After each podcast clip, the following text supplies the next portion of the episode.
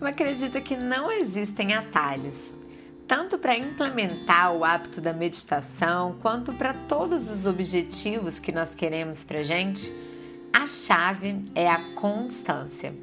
E a maioria de nós superestima o que pode fazer em um dia, mas subestima o que pode fazer em um ano, considerando pequeninas ações diárias. Como vai a sua constância em relação aos hábitos que são importantes para você nesse momento? O podcast de hoje é sobre isso. Eu sou a Júlia Duarte e esse é o Be Mindfulness.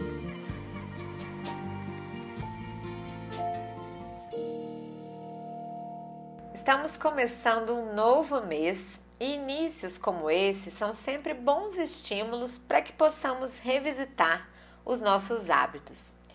Sempre que eu me pego sem ter consistência em determinado ponto, eu me questiono: será que eu realmente quero ter essa consistência nesse ponto, nesse momento? É muito importante que a gente possa avaliar o que é importante para a gente em determinado momento.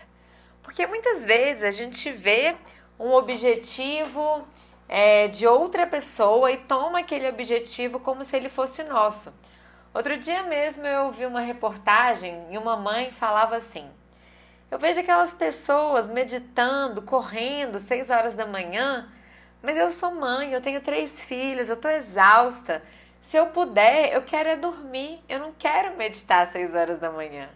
Então, antes de tudo, eu acho que é muito importante que a gente se pergunte o que a gente quer naquele momento é um fato que a gente não vai conseguir ter consistência em diversos novos hábitos positivos de repente. No livro Essencialismo, a disciplinada busca por menos, fala muito sobre isso.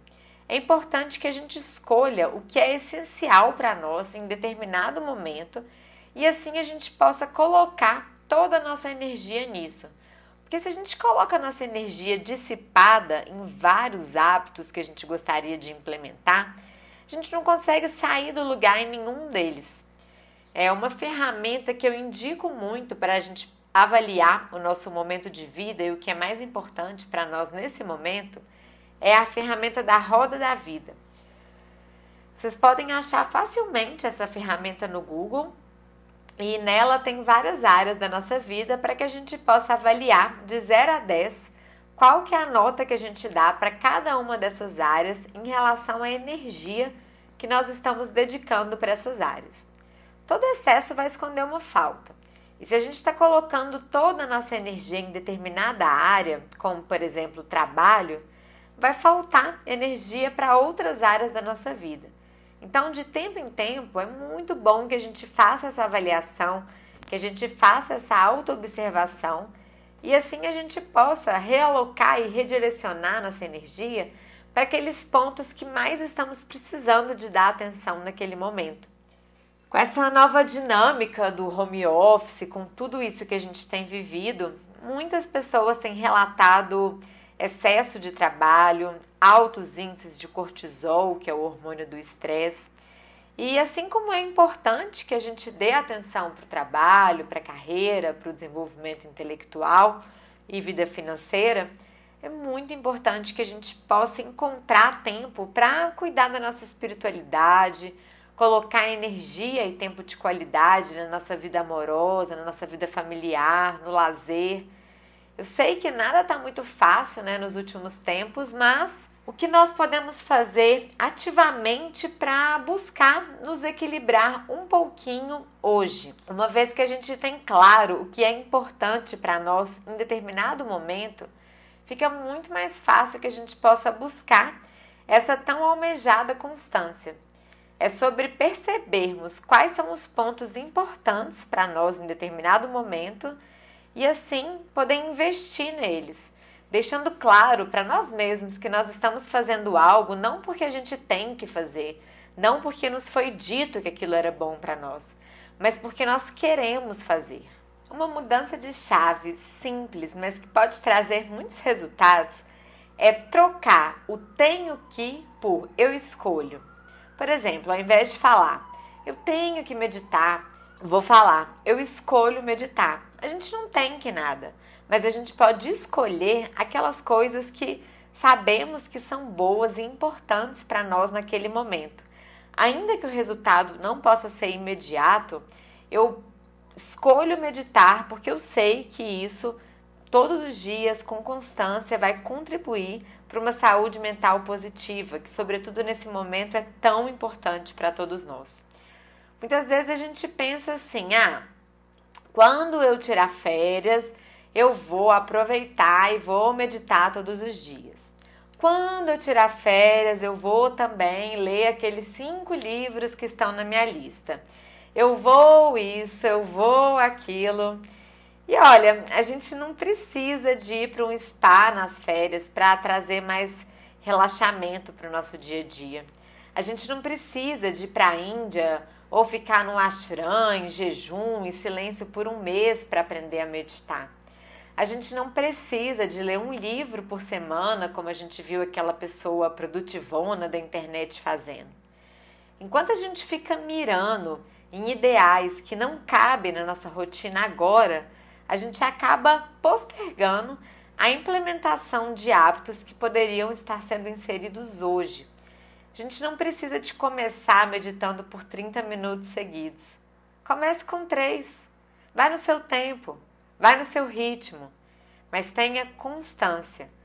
É muito mais importante que a gente possa fazer uma coisa pequenininha todos os dias do que fazer uma coisa grande de vez em quando ou nunca.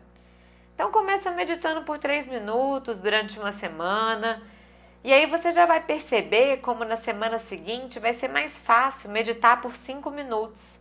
E aí na semana seguinte, quando cinco minutos estiver fácil para você, você pode tentar meditar por mais dez.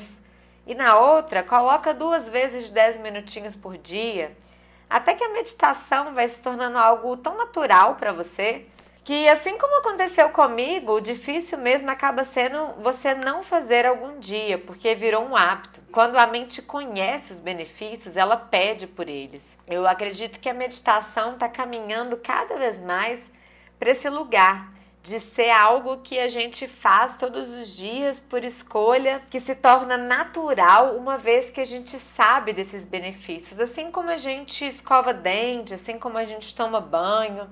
E para a gente chegar lá, para a gente naturalizar esse hábito, o segredo é começar devagar e fazer todos os dias, mesmo sem vontade. Porque se a gente vai esperar só a vontade aparecer para que a gente possa agir, muitas vezes a gente vai postergar essa ação.